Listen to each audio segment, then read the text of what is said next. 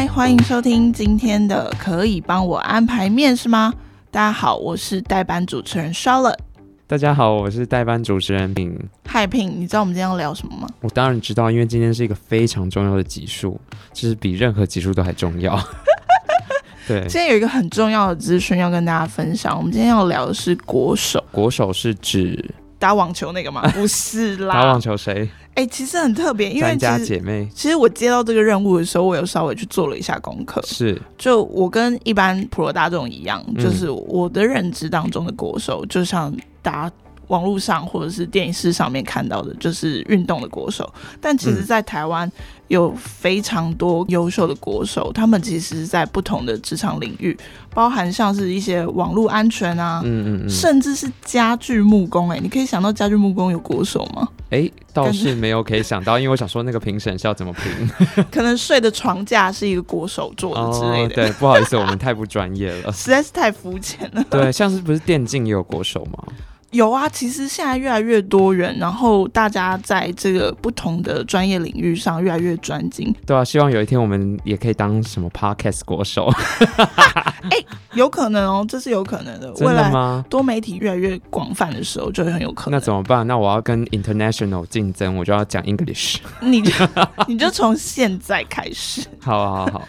今天要跟大家分享的是劳动部劳动力发展署高频澎东分署，我们简称高分署。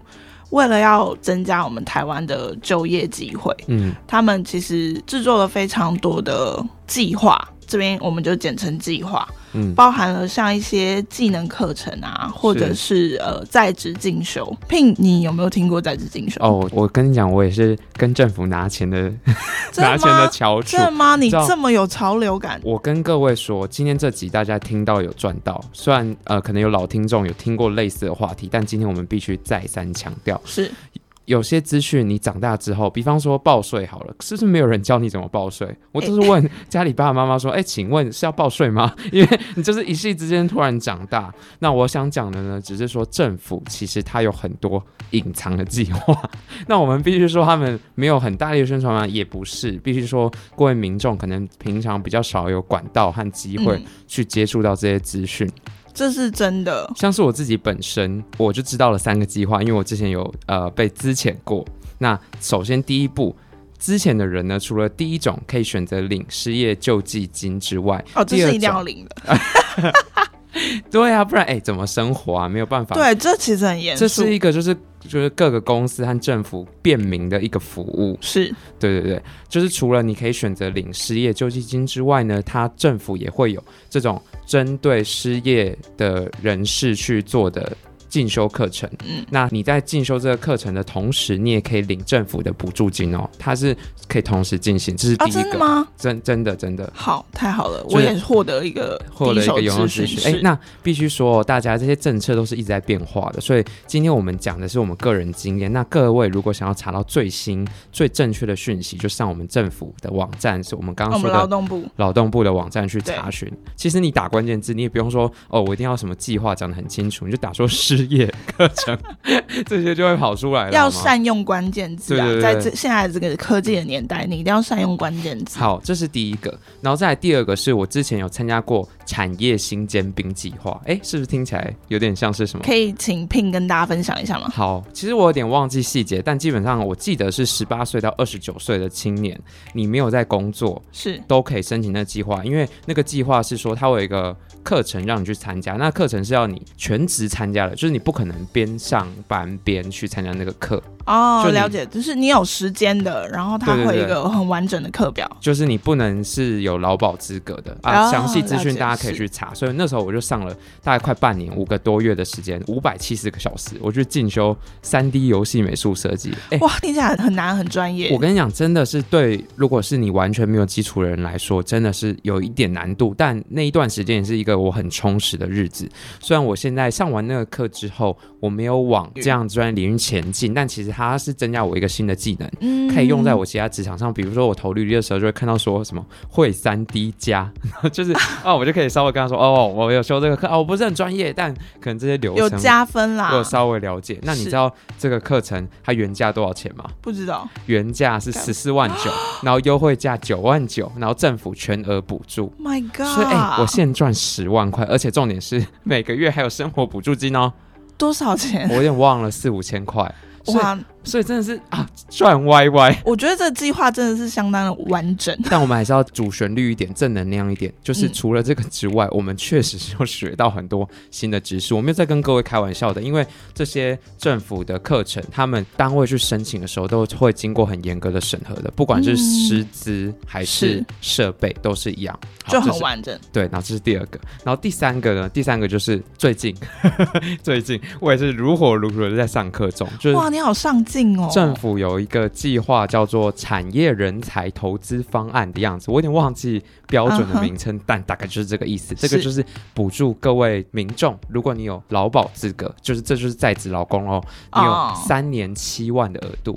就职进修就对了，在职进修还有各种各式各样的课，你都想到越南文啊、印尼文、日文、韩文语言类的，好棒、哦。然后或是 GA 数据分析这种行销类的，或者是一些写程式的课程，然后 ESG 这种，它有各式各样课程，然后甚至是手冲咖啡，我也有看到。真的吗？对，就是它就是政府最高可以补助全额啦，但是那是需要一些条件，低收入户啊什么的。但一般民众，如果你上课有准时去，你没有一直在那边乱请假、乱缺席的话，政府是补助你八成的哦，八成。所以几乎说你可能用一两千块的钱就可以上到一个完整的课程，学习轻松的学到第二技能。没错，像是我最近就报了摄影课啊、GA 课啊什么的。那我去那个上课的时候，同学就会说：“哎，请问你是第一次报这个课吗？”我说：“哦，我之前是有报那个。”另外一则计划啦，嗯、那这个计划我是第一次参与，这样，那他说哦，我之前已经上很多了，就是说还还有就上精油啊什么的，对，就是必须说各位这些资源哦，就是长在那里，你不用就是你的损失，记得善用关键字。对哦，我们拉到我们原本的这个主题哦，嗯、我们要谈国手，为什么呢？其实因为有很多国手也是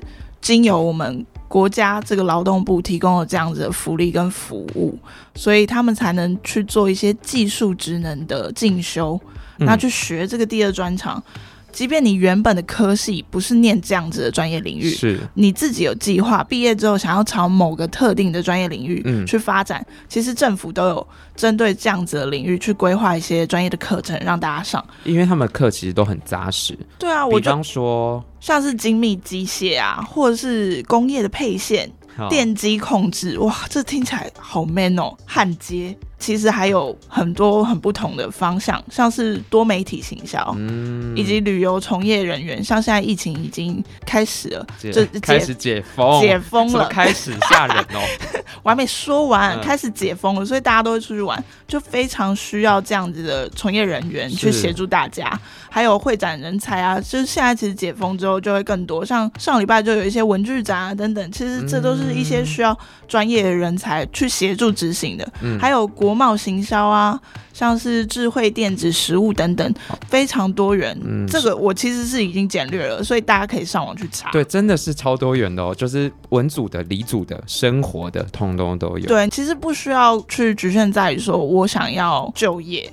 或许是你想要增加你的生活质量，你想要去学一些别的领域。对，因为必须说，现在大家其实上班都会会有点职业倦怠吧？一定会有的。对，就是因为你可能一直在做 routine 的事情，偶尔会想要在自己的生活中注入一些新鲜的活力，就是一些润滑剂啊，呃、生活的润滑剂。那除了刚刚我有分享的嘛，因为这些课程是政府有补助全额或是很高额的补助，这个优点之外呢，然后因为这些课程单位去提交申请的时候，都会经过政府审慎的审核的，所以。设备都会是齐全的，然后师资也都会是良好，不会像是以前哦，可能有些人遇到的大学老师可能就嗯，是位素餐，不会，完全不会，他们都是很认真上课的老师。因为毕竟现在网络上很多学习的平台，大家如果不知道从何选起，其实可以透过劳动部网站就可以查到非常多这种在职进修的课程，大家不需要不知道选什么。真的，而且因为有的人可能会想说，哎，我报，比如说现在线上课程平台很多嘛，就是。就是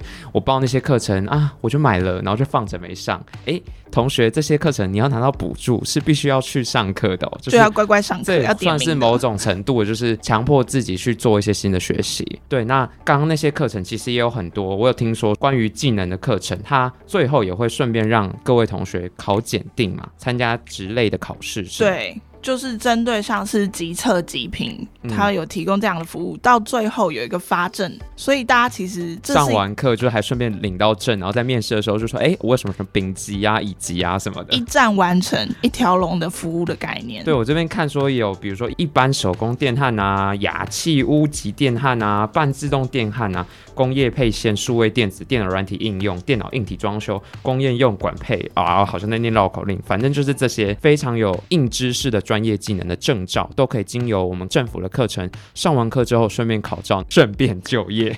哇，真的是好赞哦！其实这计划真的很棒，因为它除了帮助民众增加自己的专业以外，其实这相对的也在提升我们劳工就业的稳定度。因为大家对于自己的专业职能越来越有信心，然后你的专业度也提升的时候，你到职场工作。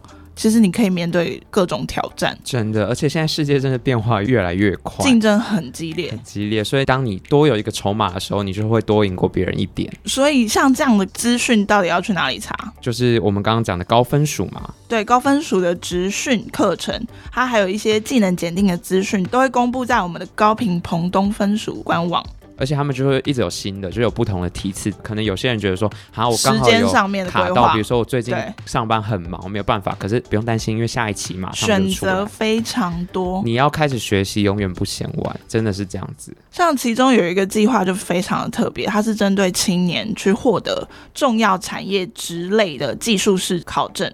而且除了考证以外，他也提供了稳定就业的奖励计划。我跟你讲，我去免费上课，我还有生活补助金，就是你去考到证照，哇，我还有奖励金，仿佛是阿公阿妈给小孩 说，哇，奖励你哦，做的好棒哦，这样子。这真的很棒，我觉得规划非常完整哦，就是让大家在学习的这个过程当中，也可以非常的轻松自在，就是有些奖励的机制，让自己可以学得更心甘情愿，是这样讲吗？你就可以放心的学习啊，你不用担心钱的问题，嗯、你只要人到，然后乖乖的学习，就不会有问题。生长在台湾真的是很幸福，各位手抽在台湾是很棒的，好吗？哦、我这边的资料就写说，年满十五岁到二十九岁的青年，取得重点产业相关职类技术。证就可以申请证照奖励金，然后有什么甲级两万元啊，乙级一万元，丙级五千元。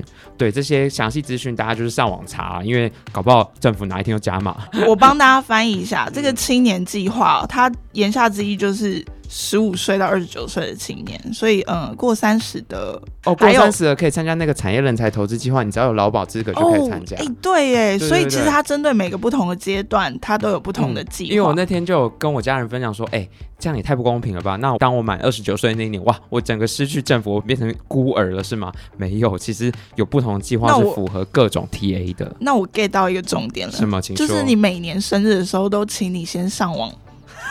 你说，哎、欸，去查劳动部啊，因为大家常常生日的时候是去查说，哎、欸，哪一间火锅有送什么金钻虾、啊？你可以先查说，no no no，, no 这个 no, no, 这个含金量更高，金钻虾一只才多少钱？哎、欸，刚九万九，哎，Oh my god，不如来学学其他技能，然后让你有机会获得更多的薪资条件。对啦，我再补充一个啦，就是政府就是大放送，包含说刚刚那个说取得那个专业技术士证之后一年内，那如果你有找到相对应行业的工工作。那受雇连续九十日啊，反正就是有些条件，还可以申请就业奖励金。因为像这样的计划，它其实就是给双重奖金，一个是你拿到执照之后，它给你最高两万元的奖金；那第二个是就业奖励金，就是说如果你连续在这间公司待满三个月，你又可以再另外领一个奖金，所以它是双重的奖金。嗯。大家要知道，如果说你可以从一开始就学。然后再考照，然后再领两份奖金，哇，这是什么计划？我跟你讲，各位，这根本不是叶飞，这是我们发自内心真诚的称赞。你想想，我这个人，我已经从政府那边拿了。我们有一个血淋淋的例子在血淋淋吗？是 粉红色的鞋，是开心的鞋。okay, okay. 好啦，就是各位如果对这个有兴趣的话，就是记得上我们劳动部劳动力发展署技能检定中心的网站查询。嗯、那你也不用问说网址是什么，你就是劳动部。劳动力发展署，或是像我刚刚讲，就讲说政府补助课程，你也可以查到。那我们高分署今天邀请我们来做这样的分享。那大家可能会想说，啊，我们就是我们在讲，是不是没有什么证明说，哎，上这个课到底有没有用？我们来邀请一位证人。证人真的，我们今天邀请到一位厉害的国手。这个国手非常厉害哦，他是针对网络安全这个方面，哎，很重要，因为现在资讯越来越流通，其实你的资料就是 生存在这个云端世界，抹也抹不掉。那做资安就是非常重要的，因为现在非常方便，大家把所有的自己的资讯、个人隐私全部都会 key 在手机里面。嗯，那网络资讯它其实非常发达跟活络，我们要怎么样可以在一边取得这些科技的方便以外，还可以保护我们自己的隐私？所以，我们今天非常荣幸邀请到二零二二年国际技能竞赛网络安全职类银牌高敏锐国手。呜呜，欢迎。好了，那我们就是等一下要欢迎高同学，然后请我们 Charlotte 来跟各位分享一下他一路走来的心路历程。那哎，那你要去哪？我要去上课了。你现在要去上课？对，我就要去参加我们哎，各位听众，我没有在骗人哦，我是真的要去上课。所以各位听众，等一下听完国手分享就去报名好吗？立刻马上关键字搜寻。好了，那我们国手也到了，那我们就欢迎他了。好，我们欢迎高国手。嗨，大家好，我是第四十六届国际技能竞赛网络安全职类的国家选手高敏锐。那在去年的时候呢，在韩国参加了世界赛，取得了世界银牌的成绩。那大学的时候就读高雄科技大学的资讯管理系。目前呢，我在 DevCore 资安公司担任红队演练专家，是一个专门以骇客攻击去协助企业验证资讯安全的防守能力的一个职位。嗨，敏瑞。我想问一下，我想请教一下哦，技能竞赛我们有没有办法是以比较口语的方式跟大家聊聊？因为就以我这个小白啦，我是不太明白说我们技能竞赛它是一个怎么运作的一个活动。哦，技能竞赛吗？其实技能竞赛已经在台湾举办，其实今年是第五十三年呢。简单来说啦，技能竞赛有点像是由一群对于职业技术有着学习和热血的年轻人哦，他是互相去切磋技术，并且呢，争取国手的身份，出去与这个世界的国家选手较劲，以及互相交流和切磋国家的一个职业领域的技术的一个比赛。那在台湾其实又有分区赛和全国赛以及国手选拔赛，所以其实台湾对于这个技能竞赛是非常认真的在看待的。那简单来说，其实它就是一群对于技能有热忱的一群年轻人去呃互相比赛的一个环境。明瑞，我想请教一下，这个技能竞赛它有没有年龄的限制啊？年龄限制是有的，因为呢，它是为了防止是说，呃，它要给机会留给一些相对年轻的一个年轻人这样子，所以有一些职类呢，它会限制是在二十二岁之前才能去参加这个比赛。那网络安全的职类呢，是在二十四岁之前才能去参加这个比赛，因为当时在设计这个职类的时候呢，他有说，诶，网络安全好像会比较难。在这个学生的阶段去学习到，会需要一些业界的领域知识，所以相对年龄也会稍微拉高一些。啊，明白。所以其实，在这个条件设定上，其实还是蛮人性化的，可能会针对不同的职类去做一些不同的条件设定，对吗？是啊，是啊。哦，那听起来是不错啊，蛮人性化的。那我想问你，可能原本只是喜欢网络资讯这些，可能科技啊等等的，嗯，那为什么会觉得说？只是单纯的喜欢，会让你觉得说这样的喜欢，我们可以把它放大，然后去成为一个台湾的国手。嗯，这个其实可以溯及在我的国小，其实就已经开始有启蒙这个想要往资讯安全领域发展的念头了呢。因为当时，嗯，嗯，成绩在国小的时候，其实就一路这样，其实蛮烂的啦。说实在，啊、真的吗？真的，真的，有另外的潜能。呃，对，那时候其实因为对于没有兴趣的东西，就真的不怎么碰，然后又很爱玩游戏，对，嗯哼，所以就玩到就是说，哎，自己去写程式，看能不能把这个游戏给架起来。后来呢，那个我把游戏架起来之后，这个游戏啊就被网络的骇客给攻击。那时候就很好奇啊，哎，为什么游戏好好的可以被骇客攻击？就去学习了一些呃相关的知识，为了反击，然后才发现自己踏上的是治安的这条路上，这样。原来是这样，那我可以请教你是到什么年纪你就已经有能力去写一个游戏了？其实那个时候讲出来，其实都有一点嗯有点夸张，但实际上真的是从国小六年级的时候。哦，那你真的很厉害！我觉得听起来你特别的执着，即便说您刚刚分享说可能在学科的成绩表现上面不是特别的突出。但是你只要找到你喜欢的事情，你反而就会更专注的去做这件事情。对啊，是吗？因为我觉得自己其实不是全能型的人，是那种非常非常挑食，嗯、又不太喜欢，可能真的太努力。我可能宁愿花一小时去写一只城市，那他为了省十分钟的问题，我可能还是会去，哎，觉得很有兴趣去做这样子。主要是因为您有兴趣，但我觉得你这个例子我觉得很棒，因为其实我们有很多听众，大家就是一般人。跟我一样，我们其实考试的成绩不见得是这么的突出优异，但如果找到自己的兴趣，其实还是有办法去精进。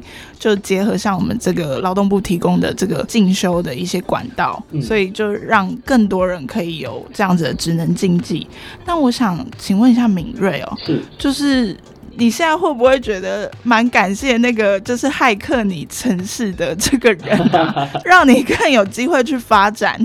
确实耶，确实那时候，假如说真的没有经历过这相关的。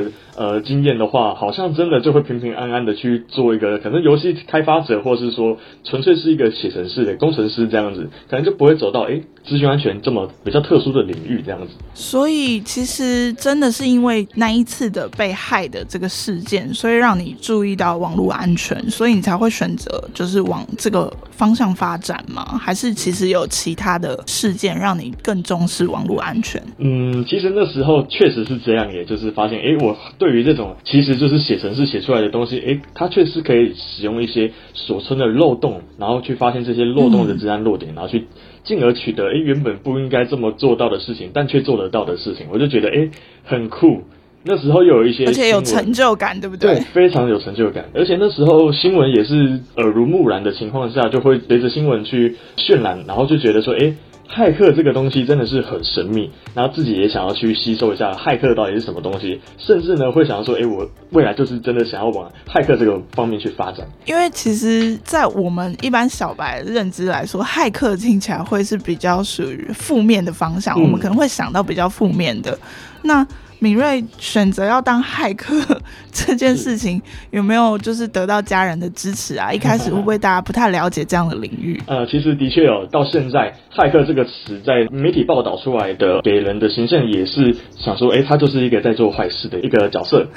嗯，但其实骇客又有分哦，白帽骇客、黑帽骇客以及灰帽骇客等等。那细分的呃原因，其实它就是分呃，白帽骇客就是专门在做善事的嘛，帮忙寻找一些弱点。哦，对，所以其实。咚咚咚，对啊，所以其实追溯到骇客的本质，它其实一个很会煮菜的厨师，你也可以说他是一个骇客，他只是对于这个技能非常非常有兴趣且专精，所以每个国手好像都是每一个职类的骇客一样。哦，原来其实骇客也会是一种职人或者是达人的另外一种代称，对吧？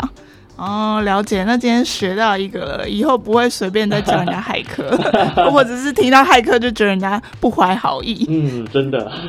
那我想请教你哦，如果说像你当初就决定你要做一个骇客，你有没有觉得说你要做到一个怎样的骇客？嗯，还是说其实我就是边做边学，然后从做中得到快乐，然后一路才算懵懵懂懂吗？当上国手的？其实当时在学习当骇客这条路上，真的是想说，诶，有什么样子的经验就去执行这样子，然后就好像是说我走到哪里就学到哪里。但是后来其实觉得说学习资讯安全，我觉得最重要的事情是我们具备有强大的资讯能力，然后能够去保护身边的人，让这些资讯落差不会产生那么严重的一些可能是被受害或是说被欺负等等的。那我觉得最重要目前的方向会是说我能够透过这个资讯能力或是资讯安全的能力。去影响这个世界一点点，那另一方面也是保护身边的人。了解，因为其实讲真的，以前在科技还没有那么发达的时候，大家可能对于资讯安全不会有太多的认知，或者是觉得它的呃重要性跟可塑性。嗯。但因为现在科技逐渐发达，然后有很多新的科技三 C 产品一直围绕在我们身边，像信用卡，我们常常都会直接加到手机里面，嗯、但手机一个遗失的时候，我们就宛如整个人是 脱光光站在世人面前。所以其实我觉得现在资讯安全是非常需要被重视的。那今天真的很荣幸，就可以跟敏锐对到话。那我也想要问说，就是在这个过程当中，敏锐你有没有嗯觉得受尽挫折，或者是说可能有？别人对你有不一样的想法跟看法的时候，让你觉得说，其实这条路或许不一定是会变成你人生的最终选择，然后让你有曾经想要放弃的那一刻，有吗？你有这种经历过吗？其实是有的耶，因为当时我知道这个比赛的时候是在高中的时候，那个时候啊，我记得那时候是开学的第一天，班导就说：“哎，假如说你对读书没有太大的热忱的话，你可以去比这个技能竞赛啊，可以当选手。”选手呢，可以透过比赛的成绩去保送大学，然后老师也说了，老师很想要当能够教出国手的老师，所以我那时候才发现说，诶，这个比赛好像不仅限于在校内才可以去比赛，它是一个可以上这个国际舞台的一个竞赛，而且它又可以去让你的比赛的成绩去保送大学。我觉得真的这条路就是为了我而诞生而产生的这个感觉，所以那时候就二话不说，马上的往这条路开始去追寻，还有那个学习。你就去执行了，没错。但是其实学习的同台之中一定会非常少，呃，因为说这个一个学校也只能派出一定的选手去比赛，然后每个派出去的选手都是你的敌人，所以一切其实我们包含在选手训练的时候，寒暑假当然都是。在训练就不会像一般人听到寒假暑假哇好开心哦，规划去哪里玩啊？嗯，我们就说哦，我们要去训练，我们要去比赛什么的。所以那时候行程满满，对，行程绝对是满的，完全是满的。那那时候其实我在呃高中一和高中三年级的时候，其实那时候比的职类是资讯与网络技术哦，我其实是比过两个职类的选手。嗯、对，哇，那你经验很丰富哎。对，竞赛的经验是相对丰富啦，但是。呃，有一个很特别的是，呃，这个职类网络安全这个职类呢，是在我大学二年级的时候，他才觉得说，诶，呃，资讯网络技术里面有一个资讯安全的领域，它真的是其实可以分成蛮大一块的，所以国际之间就把这个职类呢切出来，变成一个新的职类。然后我大二的时候就接到一通电话说，诶，敏锐啊，你要不要去参加一个职类啊，叫做网络安全的技能竞赛哦？我就想说，诶，什么时候技能竞赛有网络安全这个职类了？这就是我梦寐以求想要去比赛的呀。为你而开，对啊，那时候真的是眼睛一亮，就想说走，一定比。哇，那真的是，我觉得是因为你准备好了，所以宇宙也在帮你这件事情。真的，向宇宙下了订单的感觉。对，没错，没错。刚刚敏锐分享了很多，那因为我们知道，其实现在有很多正在求学的学生，嗯，那我们也想要跟这些学生们分享说，敏锐在这样的过程当中，你觉得我们学到这些技能之后，对未来的求职最大的帮助是有哪一些？哦，我觉得像是去参与技能竞赛这个经验，就是非常非常有价值的一件事情呢。而这可以从我的经验来说，其实我在就业资讯安全领域的时候啊。呃，有非常非常多这个领域上面的大前辈，其实都是听过和参加过技能竞赛的人。所以说，这个经验呢，你写在履历上，它是一个非常有高几率能够找到共鸣的一件事情。哦，了解。而且台湾的技能竞赛的水准啊，其实平均是偏高的，甚至呢，有些职类在国内的难度都已经高于这个国际赛的难度了。所以说，哦，真的吗？真的，真的，真的，真的，能够高分拿下这个国内赛，其实是一个非常不简单的事情，代表说你真的已经完全往国际的水准已经在迈进了这样子。了解，因为其实像我自己啦，有的时候。在在网络上看到一些新闻，就是像有一些可能游戏竞赛国手，虽然我自己不是这么了解这样的领域，但我替他们非常开心，因为就像明瑞刚刚讲的，我们虽然在某一个方面是没有办法得到成就感，但我们自己又替自己开拓了一个新的领域，然后也对社会大众呃创造了一个新的世界。因为其实我们以前不会这么重视，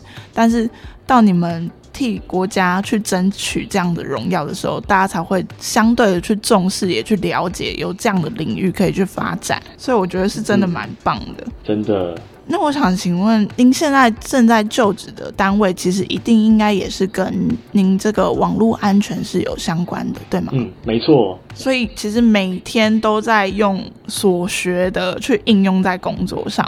对啊，像是我们有非常多的领域的相关视野，其实我们在平常在训练的时候，就会摸索到一些可能平常人在学生阶段根本不会去花时间去看的，像是软体啊、作业系统等等的。那这些事情呢，其实我们在比赛的生涯，就是为了要比赛而去刻意的训练过，所以在职场上面熟悉度一定就会相对的高。那我也认为说，比赛其实是一个学习一项技能超级超级有效而且暴力的方式。对。嗯明白，因为你要很刻意的去练习一个技能啊，然后有些学生会担心说，诶，比这个比赛，然后学习到这些啊，最后没有拿牌，不就很浪费生命吗？但我觉得并不是的，是因为学习这些技能啊，在自己身上肯定是非常受用的，完全不用去担心浪费时间的问题。就一技傍身呐、啊，大家都会这样说。对啊。最后请教敏锐哦，嗯，就是像我刚刚提到的，有很多正在求学的学生，如果他们正准备着想要参与这个技能竞赛，以敏锐这样子丰富的经验一路走来，嗯，你有没有已经有一些预测他们可能会碰到的问题或是状况？有没有什么可以分享或鼓励的？我觉得，当你能够真的走出去，踏上那个地方的时候，你才会发现。站在那个地方看出去的视野，一定是和想象之中完全不一样的。或许你能够去想象未来的画面啊，但是到实际上的人与人之间的交流和实际上遇到问题的临场应变，那个绝对是你人生之中很难去说想要接触就接触得到的一个经验，那个完全是无法想象出来的，对吧？而且国际技能竞赛，我觉得是人生一次能够认识最多外国人的时候了。对我来说，真的吗？是啊，是啊。啊，对，因为您那一年是在南韩比赛，对吗？对，我是在南韩比赛。然后，那我想请问你们赛期是多长啊？嗯，我们赛期大概真正的比赛时间是四天，但实际上我们出国的时间，包含准备和到那个地方，大概有个十天左右，我记得。哇，那其实也是一个蛮深刻的经验。对啊，对啊，真的是很深刻的经验。而且那时候，因为可能是职类也是比较新鲜，所以那时候。题目大家可能会有每个国家都会觉得，诶、欸，这个真的是在呃一般的职业的职涯之中会遇到的事情吗？就合理性的问题。嗯，所以我们那时候，即便我们有台湾队可以讨论，但是我们同时也觉得说，诶、欸，大家其实都是来这边比赛，就一起快乐的去交流看看。然后没想到，真的是有非常非常多的国家的选手和我们的想法都是一致的。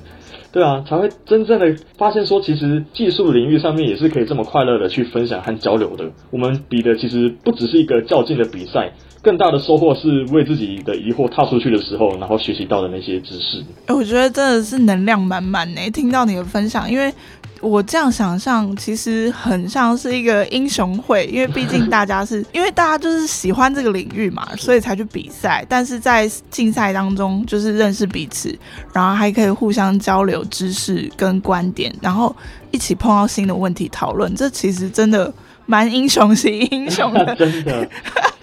那最后一个问题，敏锐，我想问，如果说在这个比赛的生涯当中，嗯。就是如果真的遇到了很大的问题，当初你应该也有吧？就是自己可能会质疑自己，说：“哎，能不能真的就这样子为自己比赛一次，然后来获奖？”你有没有什么勉励自己的座右铭吗？或者是在后来的，就是你在工作的职场上面，你会不会替自己勉励什么，然后给予自己一个新的力量？嗯。我觉得这个其实可以跟我呼应到，我大学的教授有跟我呃问过一句话，他就说：“诶，敏锐，你要去比这个职类啊，你最后当上国手了，你训练一两年，你出国比赛啊还不一定得奖，CP 值这么低，你比那个干嘛？你就去工作就好啦。”对啊，但我觉得其实完全不用担心啦，就是这个世界真的很大，我们用的认知可能只是占不到这个世界的十趴的视野去摸索这个世界。而且技能竞赛到了国际赛，其实人生也只能站上国际赛一次而已，因为这个职类有限定，说你只能当一次国手。对啊，啊，我就想说，这个经验是我现在不做，未来就没有机会做，我人生就比别人多了一个经验。对，这个是别人可能未来要再努力也努力不来的，因为他就是有一个年龄的限制。所以我在想说，有这个机会，你要取得这个先机，并且比别人再努力一点点，站上台上的就会是你。那那时候其实就有一个为自己打气的话，就是说，你终究会有一个适合自己的舞台的，但是你要记得上台。这句话我自己也是很期许放在我自己身上，那同时也是希望自己的故事呢，能够去影响相同路径的人，那也想说可以帮台湾的技职竞赛教育，还有呃衔接一些呃衔接上的问题这样子。嗯，了解，谢谢明锐的分享，今天真的是收获满满，希望听众能够从今天的访谈中得到自己想学的，然后大家也要记得。在不管是求学当中，或者是在职当中，面临很多问题的时候，要替自己打气，然后，呃，为成功找方法。所以，先非常谢谢敏锐的分享。嗯，谢谢。